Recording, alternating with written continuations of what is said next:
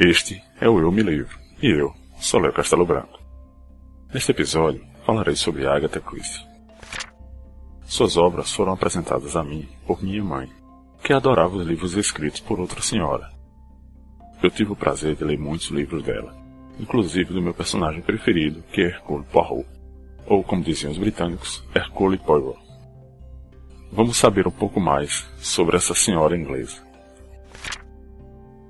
Agatha Mary Clarissa Christie nasceu na cidade de Torquay, Devon, Inglaterra, em 15 de setembro de 1890 e faleceu em Wallingford, Oxfordshire, Inglaterra, no dia 12 de janeiro de 1976. Ela atuou como contista, dramaturga, poetisa e, claro, romancista. Especialista no romance policial, que a fez alcançar fama mundial, inclusive recebendo ainda em vida o apelido de Rainha ou Dama do Crime em inglês, Queen of Crime ou Lady of Crime. Mas de onde veio a criatividade dela? Ela absorveu as histórias das crianças da época, mas também poesia e vários suspenses surpreendentes vindos da América. Agatha criou amigos imaginários, brincou com seus animais, participou de aulas de dança e começou a escrever poemas quando ainda era criança. Teve várias aventuras durante a vida, algumas dessas aventuras causadas por problemas financeiros na família. Quando tinha cinco anos, a família foi passar um tempo na França, alugando a casa da família de Ashfield para economizar. E foi nesse momento, com sua governanta Marie, que Agatha aprendeu um pouco de seu francês, mas sem escrever corretamente. Aos 11 anos sofreu um choque. Seu pai morreu após uma série de ataques cardíacos. Sua irmã ficou um pouco perturbada, e Agatha se tornou a companheira mais próxima de sua mãe.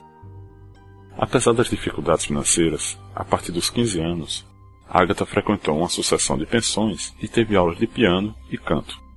Ela até poderia ter sido uma pianista profissional, mas sua timidez impediu de seguir essa carreira.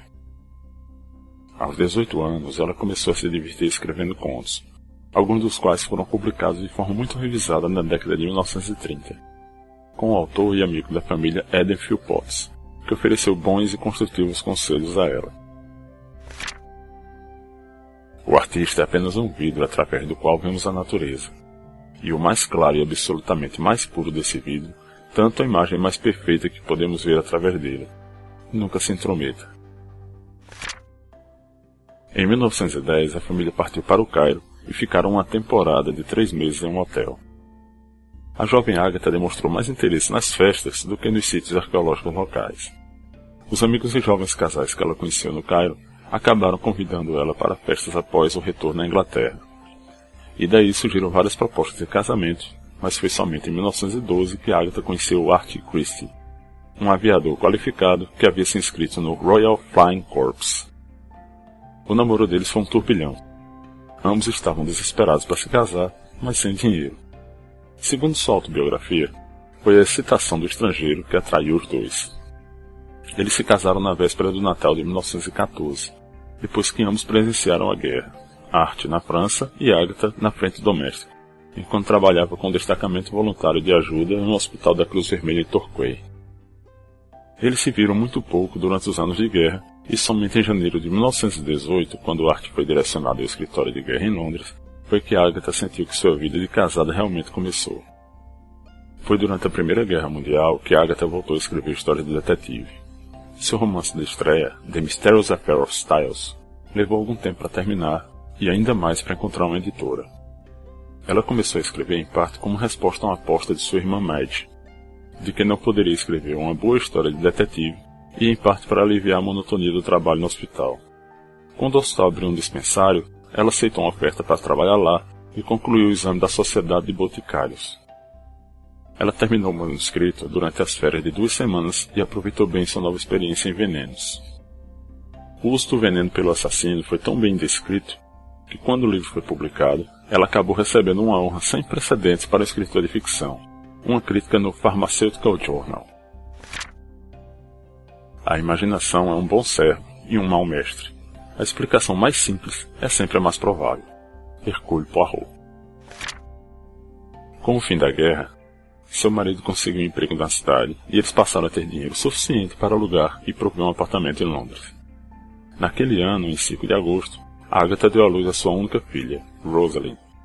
Foi também um ano em que um editor, John Lane, de The Broadway Head, e o quarto a receber o manuscrito, aceitou publicar seu primeiro livro e acabou por contratar Agatha para produzir mais cinco livros. Mas de onde veio a inspiração para Hercule Poirot? Durante a Primeira Guerra Mundial, chegaram refugiados belgas na maior parte do interior da Inglaterra, e Torquay não foi exceção.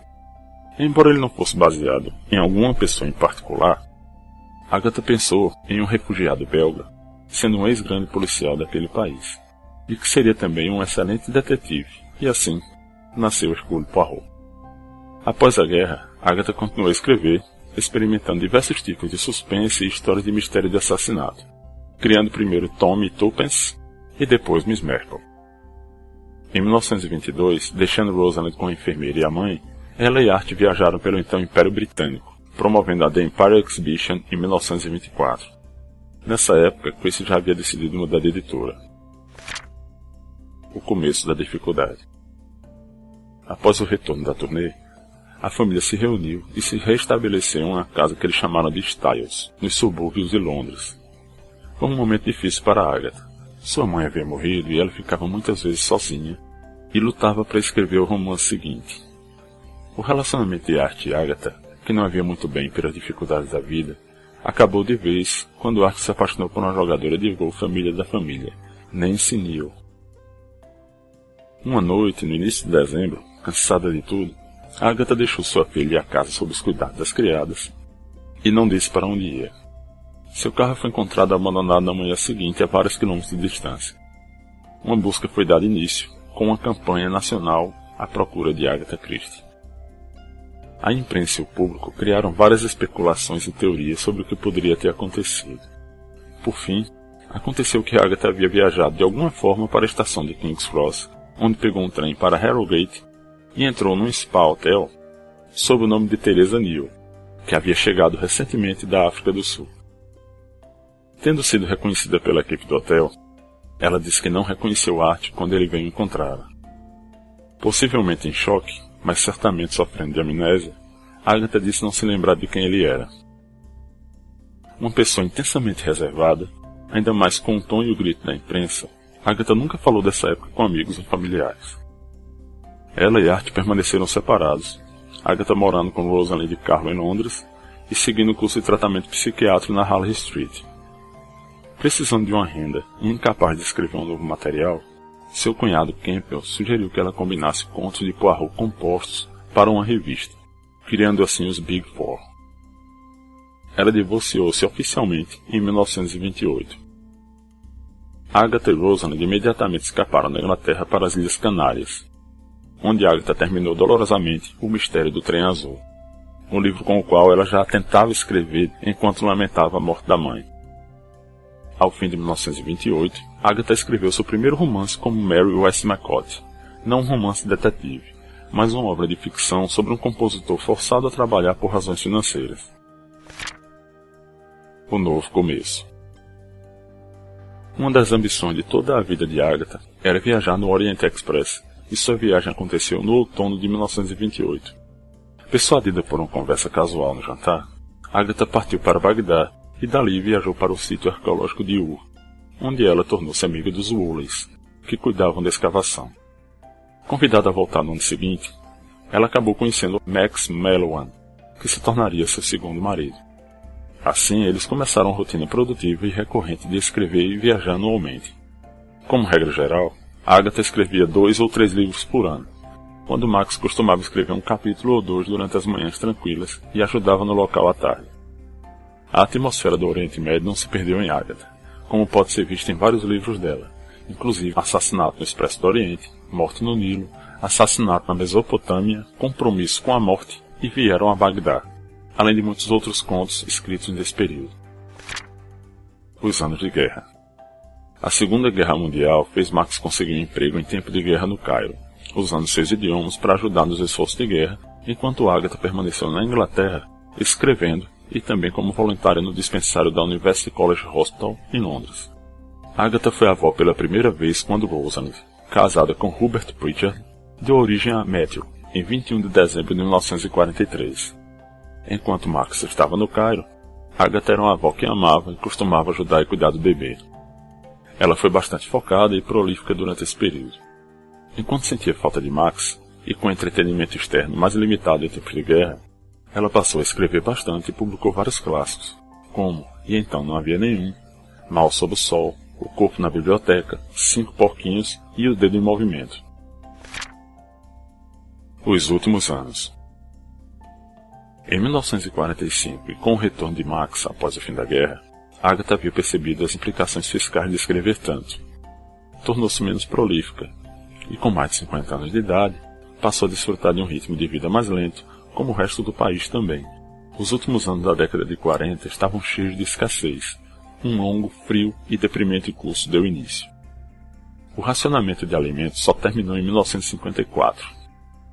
Durante as décadas de 1940 e 1950, Agatha fez muito trabalho demorado com produções teatrais, o que também limitou o seu tempo dedicado à escrita. A última aparição pública de Agatha foi na noite de abertura da versão cinematográfica de 1974 de Assassino no Expresso do Oriente, estrelado por Albert Finney como Hercule Poirot. Seu veredito, uma boa adaptação. Mas ela disse que os bigodes de Poirot não ficaram luxuosos o suficiente. Após uma carreira de enorme sucesso e uma vida muito feliz, Agatha morreu pacificamente em 12 de janeiro de 1976. Ela está enterrada no cemitério de St. Mary's, em Chelsea. Sobre meus personagens preferidos, foram feitas duas séries. Uma sobre o detetive belga, chamado apenas de Poirot, que foi ao ar na TV britânica entre 1989 e 2013, com David Suchet no papel principal. Para mim, David Suchet encarna o mais perfeito é Poirot, muito próximo do que imaginava em minha adolescência ao iniciar a leitura de suas investigações além da participação do Inspetor Jep e do Capitão Hastings em muitos episódios.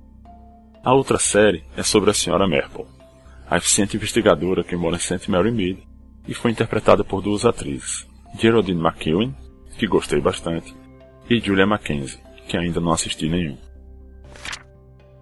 Meu livro preferido dela é O Caso dos Dez Negrinhos, ou como é chamado atualmente, e não sobrou nenhum. Inclusive eu tenho duas edições desse livro. Agora, vou dar uma lista dos 10 melhores livros dela, segundo uma pesquisa com vários leitores, em contagem regressiva. 10. Caio Pano, O Último Caso de Poirot, de 1975. 9. Os Cinco Porquinhos, de 1942. 8. Morte na Praia, de 1941. 7. Testemunho Ocular do Crime, de 1957. 6. Convite para um Homicídio, de 1950. 5. Os Crimes ABC, de 1936. 4. Morte no Nilo, de 1937. 3. O Assassinato de Roger Ackroyd, de 1926. 2. Assassinato no Expresso do Oriente, de 1934. E 1. E não sobrou nenhum, também conhecido como o Caso dos Dez Negrinhos, de 1939. Aproveite para ler todos, que certamente serão bons momentos de leitura. Com música de fundo, tivemos perspectivas de Kevin MacLeod. Eu sou Léo Castelo Branco e você ouviu o Eu Me Livro. Até a próxima.